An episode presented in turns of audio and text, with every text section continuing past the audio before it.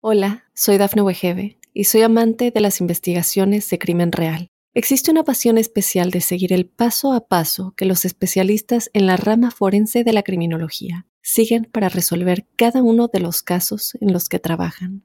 Si tú, como yo, eres una de las personas que encuentran fascinante escuchar este tipo de investigaciones, te invito a escuchar el podcast Trazos Criminales con la experta en perfilación criminal, Laura Quiñones Orquiza en tu plataforma de audio favorita. Hoy es viernes 5 de enero del año 2024 y estas son las informaciones más importantes en tu mundo hoy. Costa Este bajo alerta por tormenta invernal. Momentos de terror se vivieron en la secundaria Perry en Iowa.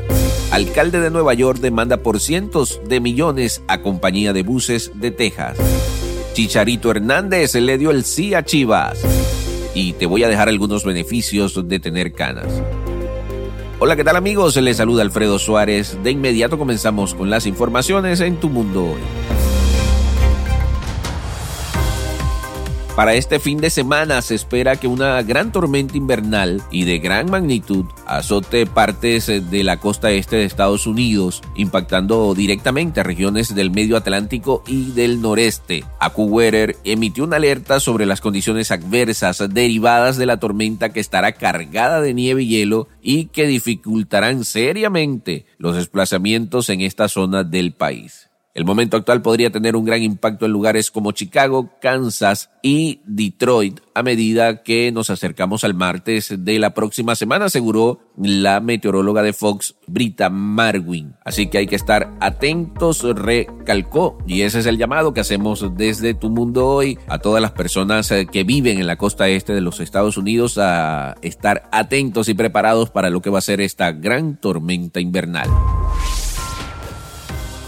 En otras informaciones, recordemos eh, que el día de ayer se vivieron momentos de terror en la secundaria Perry en Iowa. Y es que en el primer día de clases, después de vacaciones de fin de año, en esta secundaria se vio ensombrecido por un tiroteo que resultó en la muerte de un alumno de sexto grado y dejó cinco heridos, provocando escenas de pánico ya conocidas en el país. Las detonaciones comenzaron a las 7 y 37 de la mañana, apenas 20 minutos antes de que iniciaran las clases, según informó el sheriff del condado de Dallas, Adam Infante. El agresor fue identificado como Dylan Butler, de 17 años, también estudiante de esta secundaria, y fue encontrado con una herida que él mismo se infligió. Estaba armado con una escopeta de corredera y una pistola de pequeño calibre y también se halló un dispositivo explosivo improvisado en la escuela.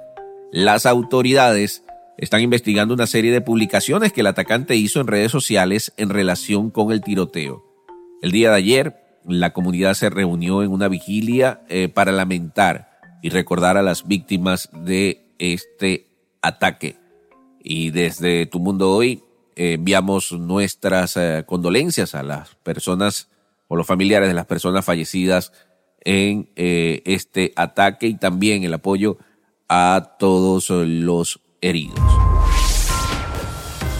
En otras informaciones tenemos que el alcalde de Nueva York, Eric Adams, declaró su intención de emprender acciones legales contra más de 10 empresas de transporte, incluyendo líneas de autobuses charter, por su implicación en el traslado de migrantes hacia la ciudad. Además, eh, Adams está reclamando 708 millones por los costos que la urbe ha asumido al acomodar a más de 160 mil individuos que han llegado en buses procedentes de Texas, eh, siguiendo las órdenes del gobernador Greg Abbott. Esta demanda también representa un esfuerzo reciente del alcalde para gestionar el incremento de migrantes aprovechando la condición de ciudad santuario de Nueva York. Recientemente, Adams promulgó una orden que establece que los autobuses transportando migrantes desde Texas deben llegar exclusivamente a un punto designado de la ciudad entre las 8 y 30 de la mañana y el mediodía de lunes a viernes. A pesar de esto, los autobuses continúan llegando constantemente a zonas fuera de este horario y en locación particularmente al otro lado del río Hudson en New Jersey.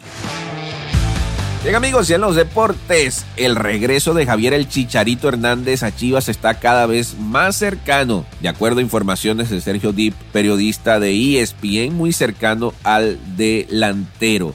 En un corte informativo, eh, avanzó que el ex delantero del Manchester United, Real Madrid, West, eh, Ham, eh, Bayer Leverkusen, Sevilla y LA Galaxy le dio una respuesta positiva y directa a Mauri Vergara, presidente del club. Chicharito se formó con las Chivas y debutó en el 2006, por lo que fue parte del equipo campeón de la apertura cuando le ganaron la final al Toluca. Posteriormente estuvo con el club hasta el 2010, cuando emigró al Manchester United. Así que los Chiva hermanos ligando que Chicharito vuelva a la Liga Mexicana, que va a ser un gran atractivo también eh, para todos los amantes del fútbol, no solamente de Chivas, sino del diferentes, de los diferentes equipos que hacen vida en, la Liga MX, eh, ya que sin lugar a dudas es uno de los referentes históricos de la, tanto de la selección como del fútbol mexicano. Bien.